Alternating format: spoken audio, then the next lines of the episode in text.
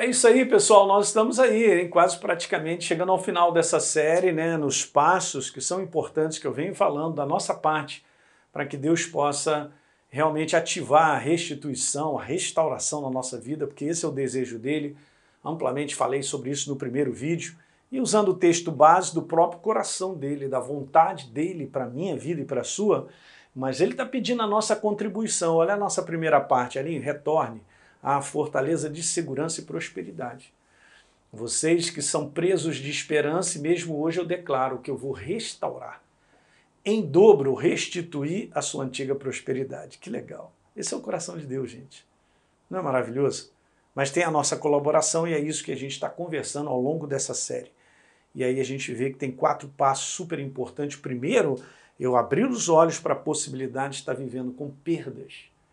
Eu, eu, eu falei sobre isso amplamente e deixo essa frase só para te tornar a lembrar sobre isso. Uma coisa é viver de contínuo com prejuízos e perdas, a outra é reconhecer que são prejuízos e perdas, é a consciência. Depois falamos sobre no segundo passo, conhecer o direito e a herança da nova criatura em Cristo Jesus. E aí o direito legal da igreja de não viver mais com perdas e roubos foi comprado pelo sangue de Jesus. E aí a terceira coisa, terceiro passo, para não viver com perdas e danos, é fechar as brechas da legalidade que traz prejuízos e perdas. Essa é a nossa parte investigar porque nós não podemos andar num caminho perigoso. O apóstolo Paulo, eu comecei falando sobre isso no outro vídeo, sobre Josué capítulo 7, um excelente capítulo para você dar uma lida, para você ver como isso é sério. E aqui, ó, em Efésios capítulo 4, no verso 27, o Espírito Santo fala para mim e para você como novas criaturas, não deixe ou nenhum espaço, ou não dê nenhum espaço ou ponto de apoio para o diabo. Não dê nenhuma oportunidade para ele. E a grande porta para os prejuízos e perdas na vida do homem está nos seus relacionamentos com pessoas. Eu terminei falando sobre isso. E nos dias de hoje, o inferno tem contaminado o coração das pessoas, deixando elas aborrecidas, ofendidas, ressentidas, magoadas, né, com ódio, não liberando perdão. Essas são as maiores portas de legalidade para a destruição do ser humano. Saibam disso inclusive atraindo enfermidades e doenças que estão ligadas emocionalmente a não liberar perdão e a reter mágoas, sentimentos ruins a respeito de outras pessoas.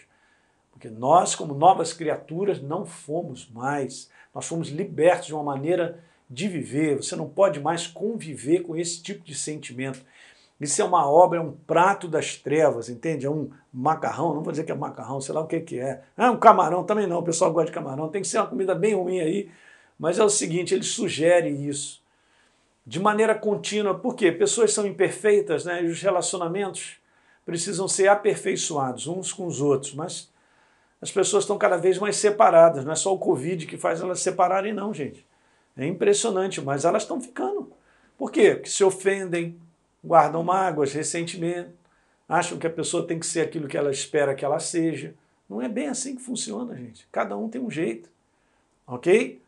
Então existem três áreas, principalmente, que você tem que tomar cuidado para que o inferno não inspire você, inspire, né?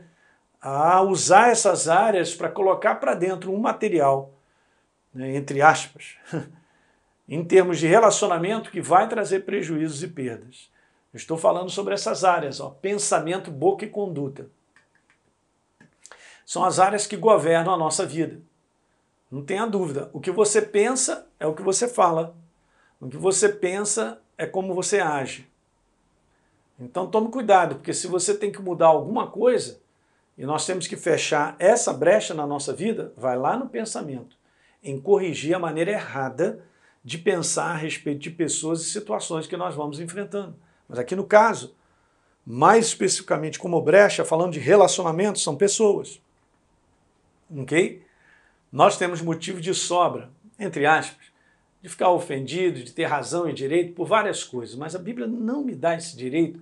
A Bíblia simplesmente fala para mim ali, perdoa, libera essa pessoa. E aí, está disposto? Esse é que é o problema. O inferno alimenta um sentimento negativo, uma pressão sobre a tua vida e a minha, para que a gente não libere perdão, para que a gente não, não guarde nada sobre essa pessoa, sobre aquilo que aconteceu. Então veja, essas são as áreas onde as brechas surgem dando legalidade para a ação do mal, trazer perdas e prejuízos. O que mais, o que mais traz perdas e prejuízos ao ser humano, escuta bem isso que eu quero te falar. É o seu comportamento errado para com o seu semelhante. E isso Deus ele ama. Uma coisa que Deus ama é relacionamento entre pessoas. Então a gente tem que ter um relacionamento próprio. Eu não estou dizendo que nós somos perfeitos, mas no momento em que nós enxergamos que há um erro, então nós precisamos ser, como a Bíblia declara, reconciliadores. Nós precisamos reconciliar o relacionamento. Nós precisamos ir à pessoa, pedir perdão, né? fazer de tudo. Quanto mais, Paulo fala lá sobre interessante, o que depender de você, está escrito isso em Romanos 12, o que depender de mim e de você, viva em paz com o teu semelhante. Então esforce-se para viver em paz. Legal? Esse é um recado do céu. Eu sei que é um recado do céu para o teu coração. Eu sei que quando você entrar no recado do céu, perdoar, liberar esses sentimentos negativos, viver em paz, um peso grande vai sair da tua vida. Mas nós temos que reconhecer. Eu vou deixar para o último vídeo só o início aqui, ó. Ser restituído como quarto passo de perdas e danos. Devem ser conhecido esse passo. Deixar ser guiado por Deus em tudo quanto nós fazemos. Legal? A gente fala no próximo vídeo. Dá um like aí no nosso programa, se inscreve aí no nosso canal, por favor, e deixa um comentário que é muito importante para todos nós. Um grande abraço.